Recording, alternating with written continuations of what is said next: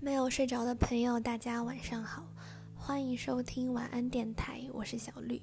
今天我们来继续念 Tara Westover 的《Educated》，你当像鸟飞往你的山。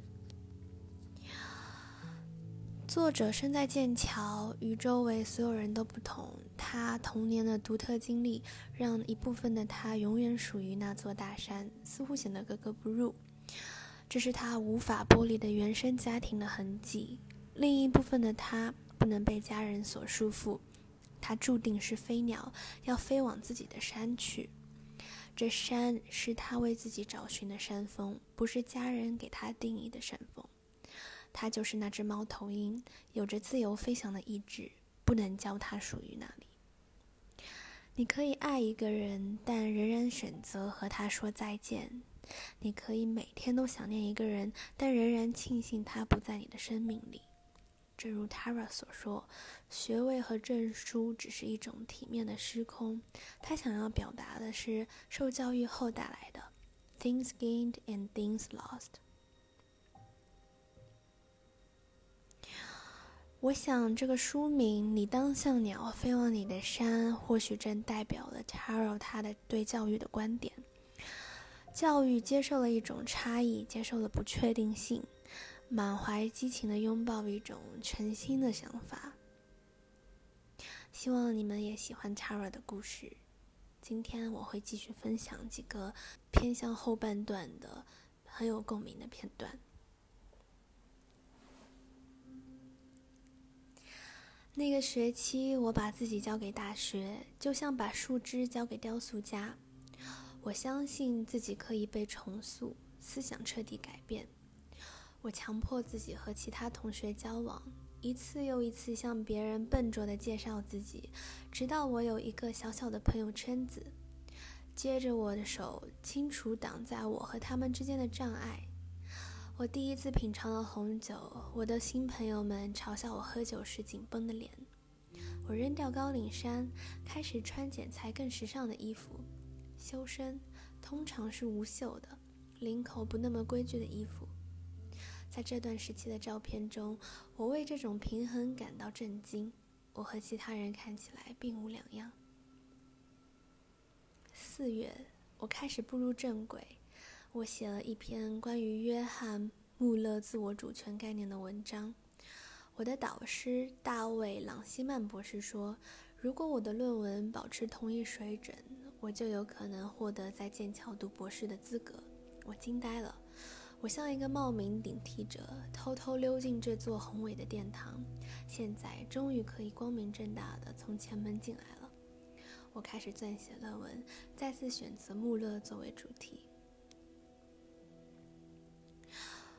学期末的一天下午，在图书馆自助餐厅吃午饭时，我认识了与我同一项目的一群学生，他们坐在一张小桌子旁。我问能否加入他们。一名叫尼克的高个子意大利人点点头。从谈话中，我得知尼克邀请其他人在春假期间去罗马找他玩。你也可以来，他说。我们提交了最后几篇期末论文，便登上了飞机。在罗马的第一晚，我们爬上了七座山丘中的一座，俯瞰着这座大都市。拜占庭式的圆顶像腾空的气球一样盘旋在城市上空。那时天色已经昏暗，街道沐浴在琥珀色的光辉中。那不是钢、玻璃和混凝土凝成的现代城市的颜色，而是夕阳的颜色，看上去如此不真实。尼克问我对他的家乡有何看法，而我只能说他看上去很不真实。第二天早餐时，其他人都在谈论他们的家庭。一个人的父亲是外交官，另一个人的父亲是牛津大学的教授。有人问起我的父母，我说我的父亲有一个废料厂。尼克带我去他过去学习小提琴的音乐学院，他坐落在罗马的中心地带，装饰富丽堂皇，有宏伟的楼梯和敞亮的大厅。我试着想象在这样一个地方学习会是怎样的感觉。每天清晨踏过大理石地板，日复一日，将学习与美相联系，但我想象不出来。我只能将我置身这座学校想象成一座博物馆，目之所见皆是别人生活的遗迹。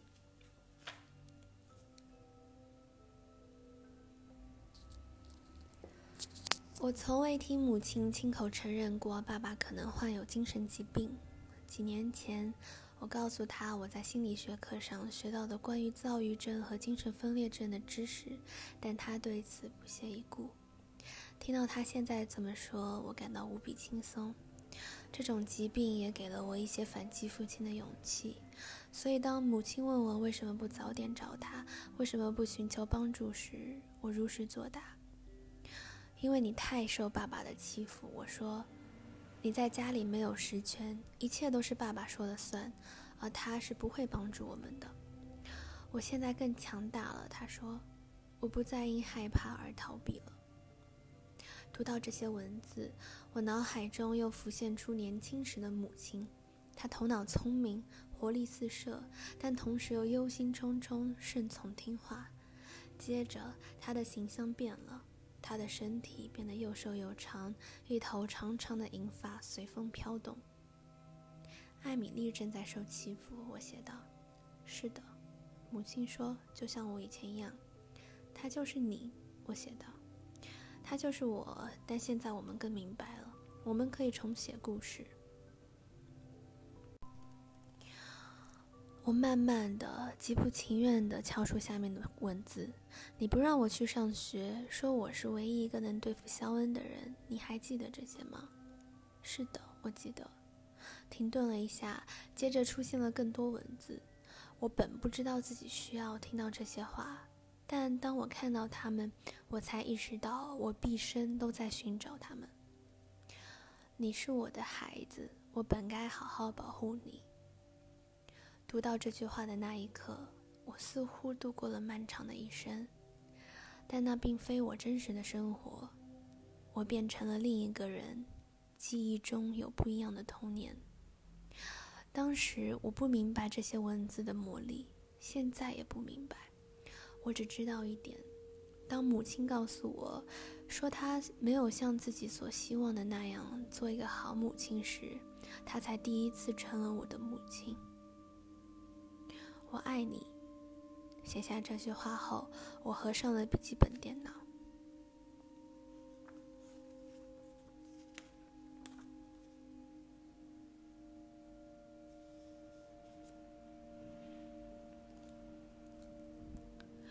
那一刻，我意识到他不会开口，他会坐在那里一言不发，留我一个人孤军作战。我努力想让爸爸平静下来，但我声音颤抖而嘶哑。然后我放声痛哭，臭气爆发自我身体某处，来自多少年来我不曾感受过、已经被忘却的一部分。我想我可能要吐。我跑去卫生间，我从脚到手指都在发抖。我得迅速止住臭气，否则爸爸永远不会认真对待我。所以我用老方法止住了痛哭，盯着镜中自己的脸，指责他流下的每滴眼泪。这个过程如此熟悉。做这件事时，我在过去一年里精心营造的幻想破碎了，虚伪的过去、虚假的未来全都消失了。我凝视着镜中的自己，这面镜子很迷人，有三块嵌板。我在童年、少女时代、青春期、成年之后，凝视的都是这同一面镜子。身后的马桶还是肖恩将我的头按进去的那个，他曾在那里控制住我，直到承认我自己是个妓女。肖恩松开我后，我常常把自己锁在这个卫生间里。我会移动嵌板，直到镜子上出现三张我的脸，然后我会盯着每一张脸，思索肖恩说了什么，又逼我说了什么，直到一切都开始变得真实。而不是说了几句可以让疼痛停止的话。现在，我仍然静静地站在这里，面对这面镜子，还是同样的脸，呈现在同样的三块铅板中。只不过，这张脸变了，比以前老了，浮在一件柔软的羊绒衫上方。但克里斯博士说的没错，让这张脸，让这个女人与众不同的不是衣服，而是她眼睛后面的东西，是她咬在齿间的东西，是希望、信仰或信念，让人生不再一成不变。我无法用言辞描述自己看到了什么，但我想是注入信仰的东西。我恢复了脆弱的平静，从容地离开卫生间，像头顶上一个瓷盘一样。我迈着均匀的小碎步，慢慢穿过走廊。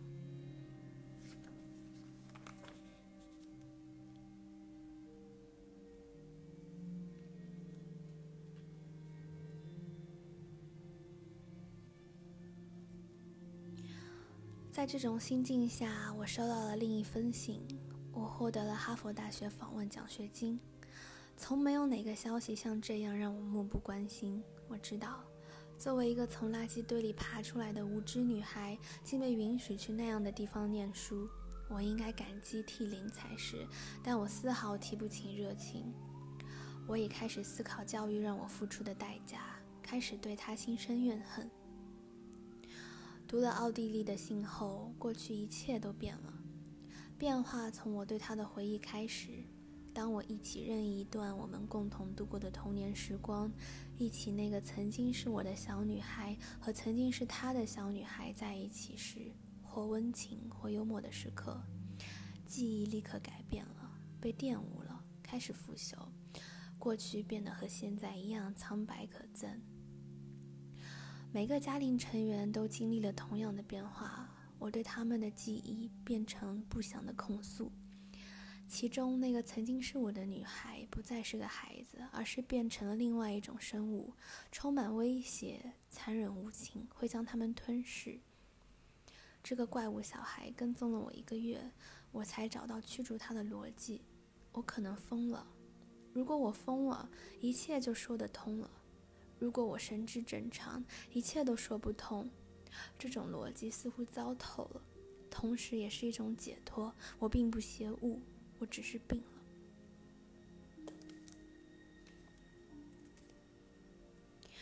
我的日记是个问题。我知道的，我的记忆不仅仅是记忆，我曾记录下它们，于是它们以白纸黑字的形式存在。这意味着。不仅仅是我的记忆出了差错，错觉处于更深层，位于我的内心深处，在事情发生的那一刻便开始捏造，然后以虚构的形式被记录下来。接下来的一个月，我像个疯子一样生活，见到阳光，我怀疑要下雨，我不停地向人们核实，他们是否看到了我看到的东西。这本书是蓝色的吗？我想问。那个人个头高吗？有时候，这种怀疑以另一种毫不妥协的确定的形式出现。有时候，我越怀疑自己的理智，就越强烈的捍卫自己的记忆，捍卫自己的真相，觉得这才是唯一可能的真理。肖恩暴力危险，而父亲是他的保护者。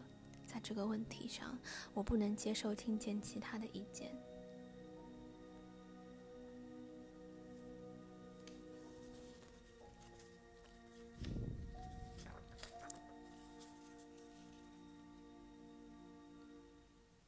我想起那个梦，那座迷宫。我想起那些高墙，它们是用粮袋和弹药箱砌成的，也是用我父亲的恐惧和偏执、经文和预言铸成的。我曾经想要逃离迷宫，逃离令人其中迷惑的弯道和不断变化的路径，去寻找珍贵之物。现在我明白了，珍贵之物就是迷宫本身，就是我在这里生活留下的一切。一个我永远无法理解其规则的谜团，因为那些根本不是规则，而是一种意图围困我的牢笼。我可以留下来寻找曾经的家，我也可以现在就走，在墙壁移动、出口未关上之前。我走进厨房时，母亲正在把饼干放进烤箱。我环顾房子室四周，在脑海中搜寻。我对这个地方还能有什么需求呢？只剩一件东西了，我的回忆。之前我把它们放在床底下的一个盒子里，我找到了它们，将它们放在车子后座上。我要开车去兜风，我对母亲说。我努力保持平稳的声音。我拥抱了他，然后久久注视着巴克风，记下每个线条，每个影子。母亲已经看见我把日记本拿到了车上，她一定猜出那意味着什么，一定感受到了其中的离别之意，因为她把父亲叫回来了。她给了我一个僵硬的拥抱，说：“我爱你，你知道吗？”知道，我说，那从来不是个问题。这是我跟父亲说的最后一句话。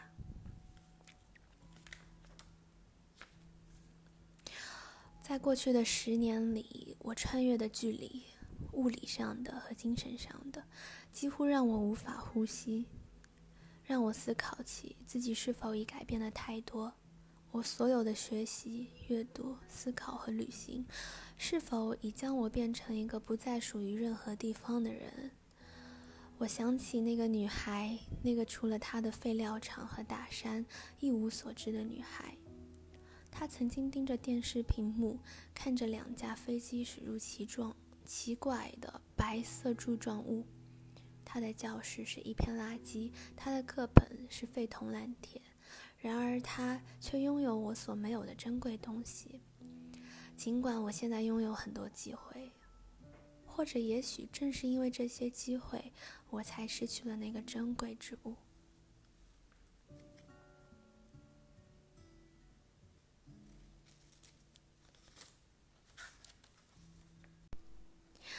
小时候，我等待思想成熟，等待经验积累，等待抉择坚定，等待成为一个成年人的样子。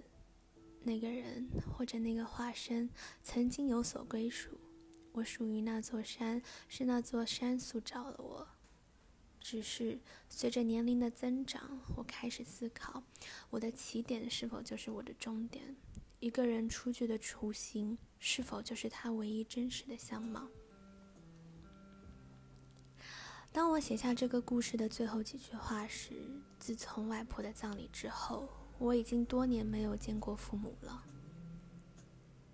我跟泰勒、理查德和托尼联系密切，从他们以及其他家人那里，我听说了山上正在上演的戏剧。受伤、暴力和来回变换的忠诚，但现在这些对我来说都成了遥远的传闻，他人的馈赠。我不知道分离是否是永久的，不知道是否有一天我将找到一条回家的路，但这种分离给我带来了平静。平静来之不易，我花了两年的时间列举父亲的缺点，不断的更新记录。仿佛将对他所有的怨恨、所有真实发生过的和想象出来的残忍与忽视一一列举出来，就能为我把他从生活中剔除的决定辩护。我以为，一旦证明我的做法是正确的，我就会从那压抑的负罪感中解脱，松一口气。但辩护并不能战胜负罪感。再多的针对他人的怒火也无法减轻这种负罪感，因为负罪感从来与他们无关。负罪感源于一个人对自身不幸的恐惧，与他人无关。当我彻底接受了自己的决定，不再为旧冤耿耿于怀，不再将他的罪过与我的罪过权衡比较时，我终于摆脱了负罪感。我完全不再为父亲考虑，我学会为了我自己而接受自己的决定，为了自己而不是为了他，因为我需要如此，而不是他罪有应得。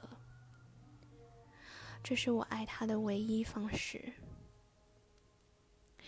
当父亲还在我的生活中，极力想控制我的生活时，我透过冲突的迷雾，用战士的眼光审视他。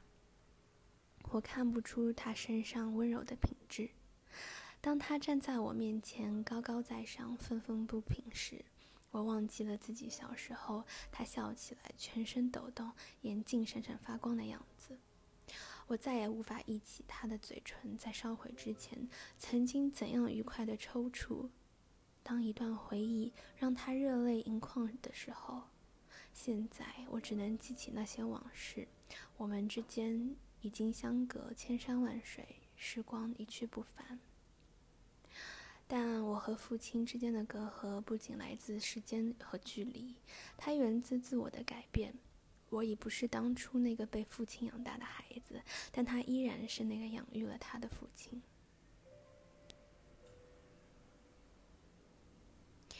在那一刻之前，他一直在那里。无论我看上去发生了多么大的变化，我的教育如何辉煌，我的外表如何改变，我仍然是他。我充其量不过是内心分裂的两个人，他在里面。每当我跨进父亲家的门槛，他就出现。那天晚上，我召唤他，他没有回应，他离我而去，封存在了镜子里。在那一刻之后，我做出的决定都不再是他会做的决定，他们是由一个改头换面的人，一个全新的自我做出的选择。你可以用很多说法来称呼这个自我：转变、蜕变、虚伪、背叛。而我称之为教育。The end。晚安